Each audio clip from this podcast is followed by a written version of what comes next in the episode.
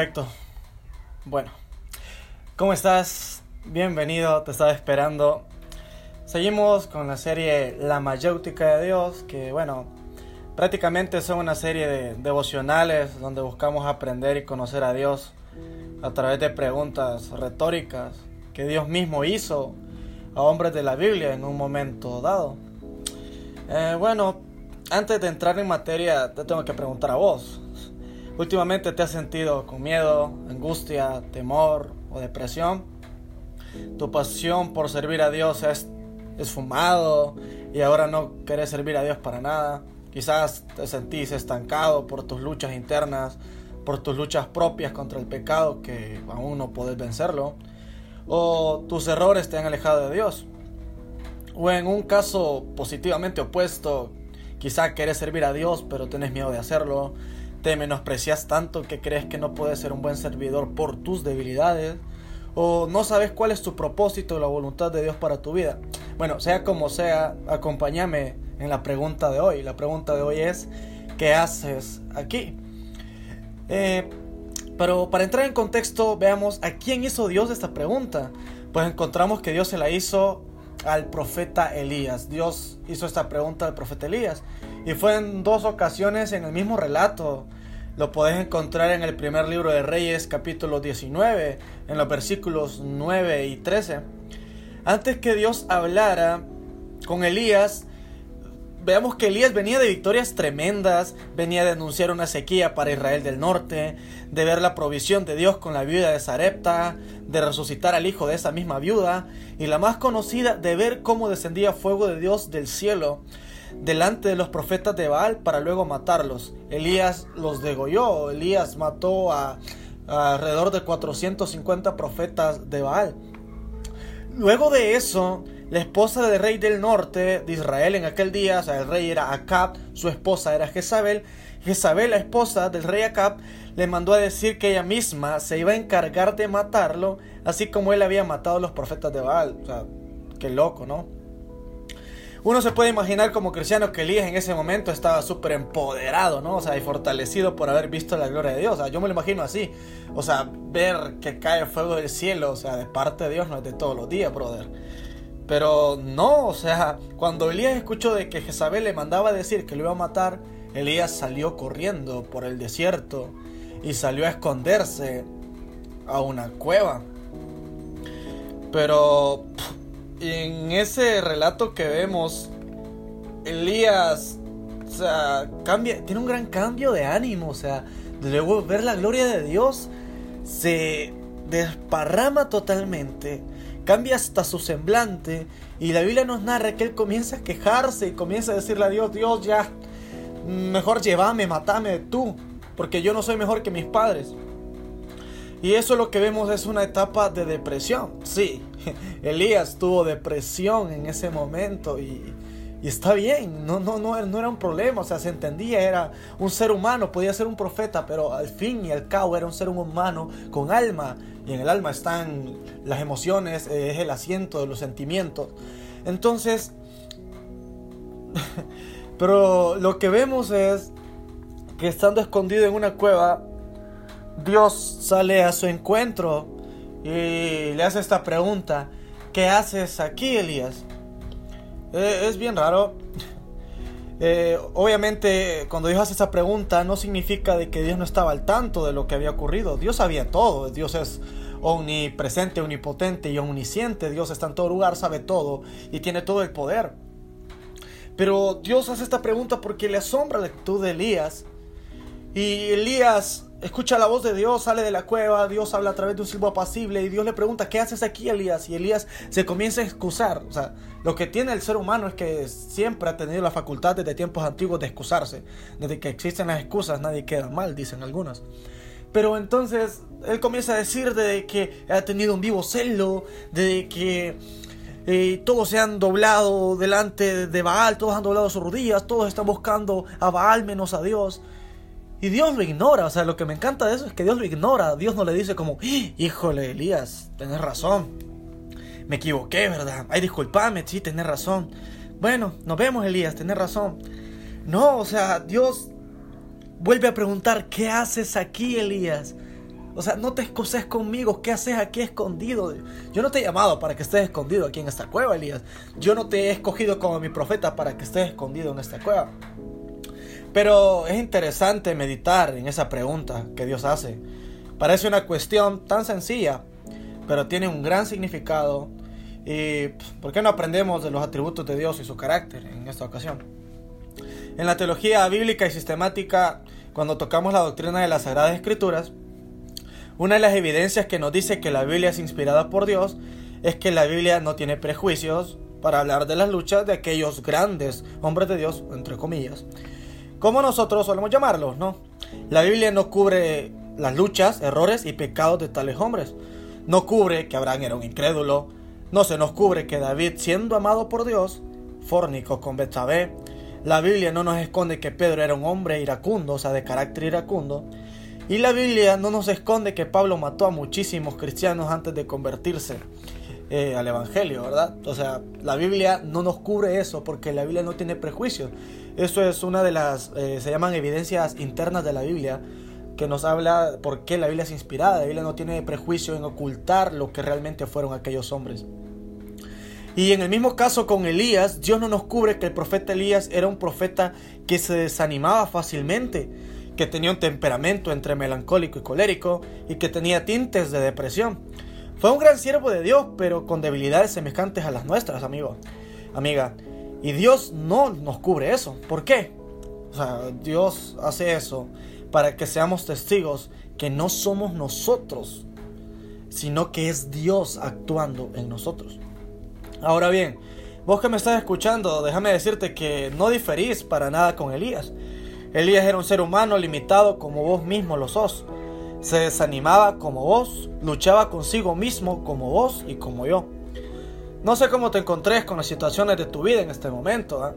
No sé cómo te encontré espiritualmente en este preciso momento. Quizás has perdido el rumbo de tu vida, quizás te has alejado de Dios, has perdido el propósito de tu vida, estás desubicado y no puedes reconocer la voluntad de Dios en tu vida. Hago énfasis en esto porque lo que quiero que veamos es que como seres humanos todos podemos llegar a ser susceptibles delante del desánimo. Todos podemos y todos somos seres emocionales, llenos de sentimientos, como ya lo dije antes.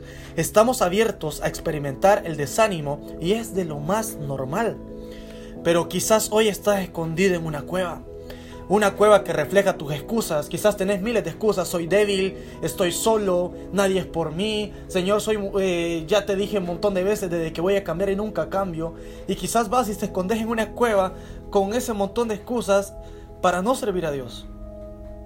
Pero eh, Dios te pregunta, ¿qué haces aquí, Elías? Quítale el Elías y ponerle tu nombre.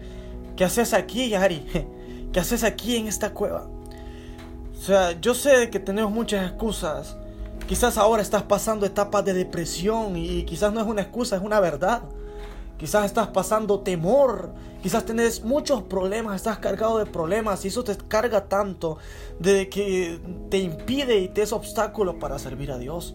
Pero Dios te pregunta, y no es que Dios ignore tu situación, sino de que Dios quiere que entendas algo que vamos a ver más adelante, no quiero adelantarme, pero Dios te pregunta, ¿qué haces aquí? O sea, yo sé cómo estás, pero ¿por qué te escondes en una cueva? Dios no te ha salvado, Dios no te ha librado para que volvás, para que tengas temor otra vez y salgas corriendo a esconderte. La Biblia dice que Dios no nos ha dado eh, espíritu de esclavitud otra vez, sino de que Él nos ha hecho libres. Él nos ha dado el espíritu de adopción por el cual clamamos Abba, Padre, o sea, lo más íntimo, para decirle a Él, o sea, ya no somos huérfanos, sino que ahora somos hijos de Dios, ya no somos esclavos. Dice la Biblia de que no tenemos espíritu de temor, sino de que ahora hay espíritu de... No tenemos espíritu de cobardía, dice la palabra en Timoteo, sino de que ahora tenemos espíritu de dominio propio, de valor, del poder del Espíritu Santo en nosotros. Pero quizás tu pecado te ha mostrado que sos un fracaso como hijo de Dios. Yo muchas veces he dicho, Señor, soy un fracaso como tu hijo. O sea, te prometo que no voy a meter la pata, pero voy y la vuelvo a meter una y una y una y otra vez. Y tus debilidades te hacen defraudarte de ti mismo. y, es cierto, o sea, nos defraudamos cuando metemos la pata. Nuestras debilidades personales delante de Dios nos hacen defraudarnos. Pero déjame decirte que no sos una basura de personas, con todo el respeto. No, son, no sos un fracaso para Dios. Pero la clave no es que corras a esconderte en la cueva. Corre, pero a la presencia de Dios. Aprende a escuchar la voz de Dios y hacer lo que Él te mandó a cumplir. Porque quien te llamó fue Él. Si estás en las manos del Señor es porque Él te llamó. Es porque Él te ha escogido a vos exclusivamente para que cumpla su propósito en esta tierra. Dios entiende tu situación. Pero Él quiere que vos aprendas que no sos vos.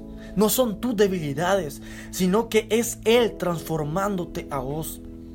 Elías excusó también diciendo que estaba solo, que era el único que no había doblado sus rodillas delante de Baal. A lo que Dios le respondió que habían siete mil personas que seguían buscando a Dios. Como cristianos en este siglo quizás podemos estar sufriendo persecución. Cada día la gente inventa mil formas para pecar y rebelarse contra Dios. Se está levantando muchísima gente que no tiene temor a Dios y ataca a su iglesia acá en la tierra. Pero aunque en el mundo esté pasando eso actualmente, vos levantate y alumbrá, refleja Cristo con tu vida, anuncia que Cristo sigue amando a esta generación y quiere perdonarlos. No estás solo. En el camino de la fe nunca vas a estar solo. Detrás de vos sabemos muchísimos más que estamos tratando y estamos siempre buscando agradar a Dios. Hemos hablado dos puntos. No dejes de hacer la voluntad de Dios. No dejes de servir a Dios por desanimarte al ver que sos débil. Y el otro es que hemos hablado que no debes esconderte en la cueva por la presión social que como cristianos recibimos, que no es solo una presión, sino que es una persecución. Cuando Dios le pregunta a Elías, ¿qué haces aquí? Dios sabía que se había escondido por miedo a morir en manos de la reina Jezabel. Pero lo que Dios le estaba diciendo a Elías con esa pregunta era, Elías, yo soy fiel a lo que te prometí. Cuando te llamé para servirme, para que seas mi profeta, yo estoy contigo. Sé que sos débil, Elías. Sé que estás siendo perseguido por la gente que se revela contra mí adorando a Baal, Elías. Pero Elías, yo estoy contigo y no te voy a dejar solo. Salí de esa cueva porque no te he llamado para que te escondas, para que te excuses delante de mí, no te he llamado para eso. Naciste con un propósito para que cumplas mi voluntad acá en la tierra, pero salí de allí. Pero Señor, tengo miedo. Lo sé, le responde Dios. Pero levántate y salí a profetizar. Porque también, amado hermano, Dios no te ha dado dones o un ministerio para que los enterres. No quiere que, no quiero, bueno, yo no quiero que suene como un cliché, pero quiero decirte que no estás solo, no estás solo. Puedes sentirte abandonado, rodeado de gente, pensando que estás solo. Y por eso vas y te escondes en una cueva excusándote que estás solo. Pero, amigo, más allá de un cliché, de una frase repetida como cristianos, no estás solo. Dios no está solo en el, allá en el tercer cielo, sino que Dios está contigo. Y en este preciso momento Dios está a tu lado. Jesús se sintió solo cuando fue entregado, pero él declaró que el Padre estaba con él. Pablo se sintió solo al final de su ministerio en una cárcel fría, cuando la mayoría de sus colaboradores lo habían abandonado. Él se lo dijo a Timoteo, pero Pablo declaró, Dios está conmigo, todos me han abandonado, pero Dios sigue conmigo. Dijo aquel apóstol Pablo, no te escondas más, salí de la cueva para escuchar la dulce voz de Dios, esa voz de Dios que te conforta, que te da paz, que te da seguridad, que quita y arranca toda duda. Ahora, ¿qué haces aquí? ¿Qué haces allí? ¿Por qué estás escondido en una cueva? ¿Por qué te excusas delante de Dios cuando Dios te conoce bien? Amigo, deja de excusarte para servir a Dios. Levántate, serví a Dios con todo tu corazón, con todo lo que tengas, serví a Dios con pasión, da lo mejor de, de vos al Señor. Y Dios manifiesta su poder transformador en nuestras debilidades, como lo vemos en segunda carta a los Corintios, capítulo 12, versículo 9. Salí de la cueva, deja de esconderte y siempre recordá cuando caigas, imagínate a Dios hablándote y diciéndote, ¿qué haces aquí? Yo no te llamé a esconderte, yo te llamé para que alumbres. Si yo te he hecho luz es para que alumbres en esta generación. Somos luminares de Dios en esta generación y ese es tu propósito. Dios te bendiga hermano, nos escuchamos a la próxima. Soy Ari Hernández, Dios te bendiga.